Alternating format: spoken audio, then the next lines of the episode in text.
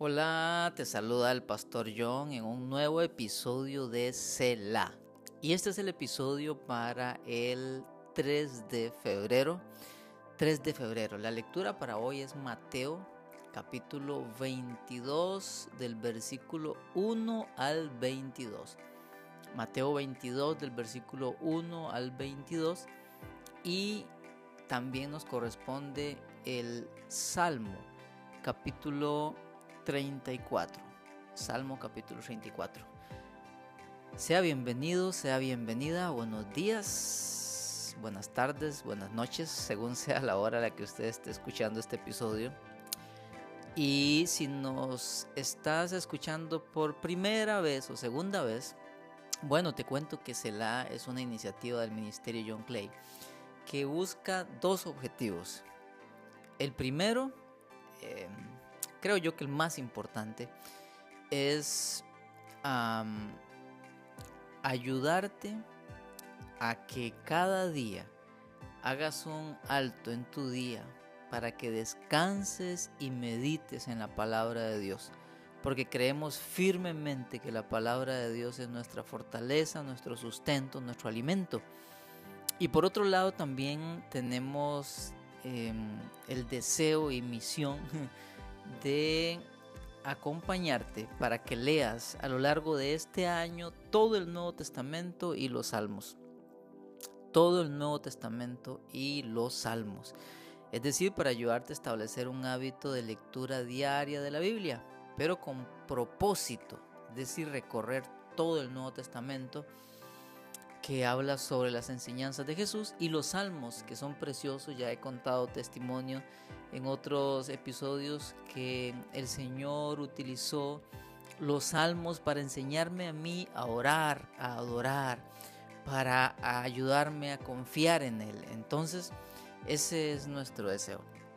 Así que te animo a que perseveres, a que continúes no importa si no empezaste desde el primero de enero, puedes empezar hoy y terminarás a esta altura, a este tiempo, el otro año y habrás leído todo el Nuevo Testamento y los Salmos. También este es un momento para que hagas tus devocionales, ¿sabes? Porque puedes tomar la porción que vamos a leer y hacer un devocional, escribir el versículo y hacer un devocional. ¿Cómo puedes hacer un devocional? Bueno, eh, una vez que lees la porción, el Espíritu Santo va a traer un versículo o dos a tu corazón que te va a inquietar. Apunta ese versículo o esos versículos. Luego, apunta estas tres eh, preguntas o puntos. El primero, ¿qué veo aquí? ¿Cuál es la enseñanza que veo en este versículo? Apunta la enseñanza que ves ahí que el autor quiso transmitir a su audiencia. La apuntas. Siguiente, ¿cómo aplico esa enseñanza a mi vida? Y ya en primera persona usted dice, em, escribe cómo aplicaría esa enseñanza a su vida, cómo la llevaría a la práctica, qué cambios haría, etc. Y el tercer punto, una oración.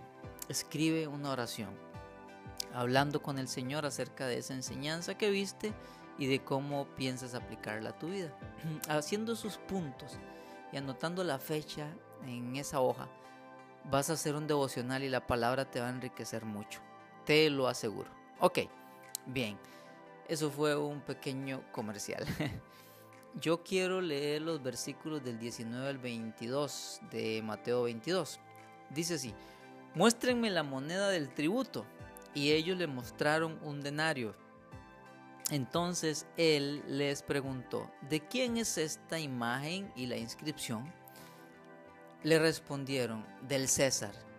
Y él les dijo, pues bien, den al César lo que es del César y a Dios lo que es de Dios. Al oír esto, se quedaron asombrados y se alejaron de él.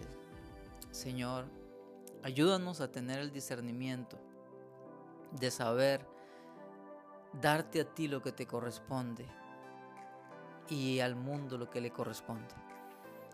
No podemos negar que vivimos en un mundo donde trabajamos, donde usamos dinero, donde tocamos cosas, Señor. Es un mundo material. Pero ayúdanos a no poner nuestro corazón en este mundo, sino a saber usar las cosas como herramientas, que no nos gobiernen. A saber, Señor, cuánto de nuestro tiempo y de nuestra vida dar a las cosas de este mundo, sin que nos gobiernen. Porque el único que nos debe gobernar es tú. A ti te debemos entregar todo, Señor, nuestro ser. Ayúdanos a vivir de tal manera que sepamos darle a César lo que es del César y a ti, oh Dios, lo que es tuyo. En el nombre de Jesús te lo pido. Gracias, Señor.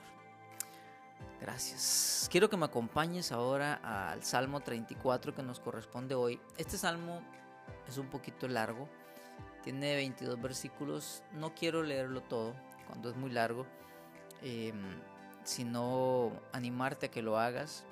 Quiero leer unos versículos que eh, probablemente en tu Biblia diga un encabezado que, eh, algo como esto.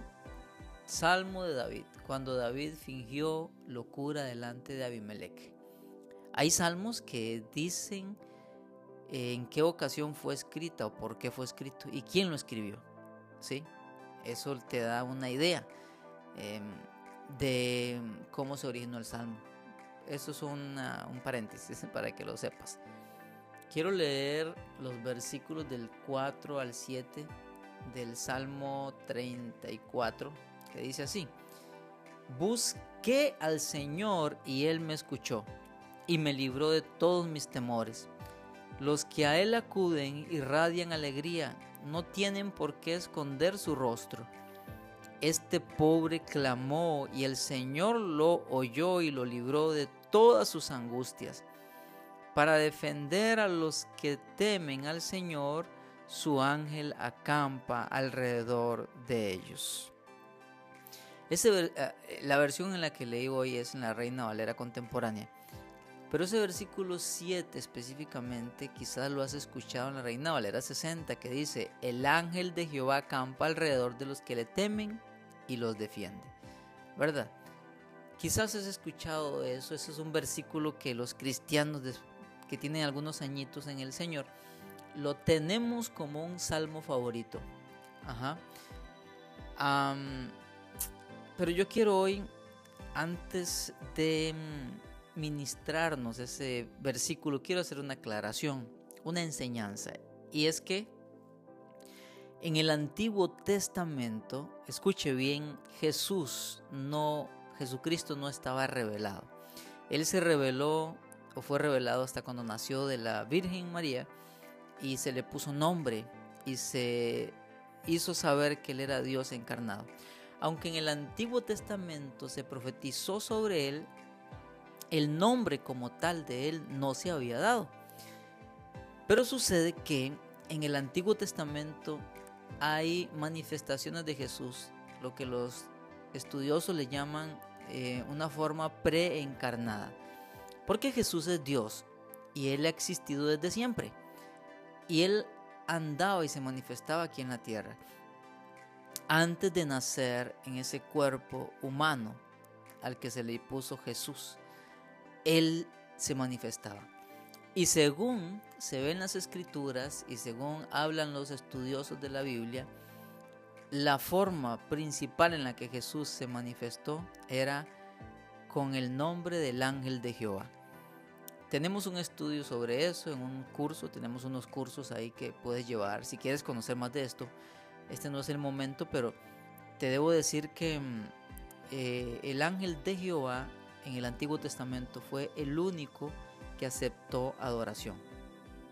Y ningún otro ángel ha aceptado adoración. Pero en el Antiguo Testamento, el ángel de Jehová es una referencia a Jesús, a Jesucristo, en forma preencarnada.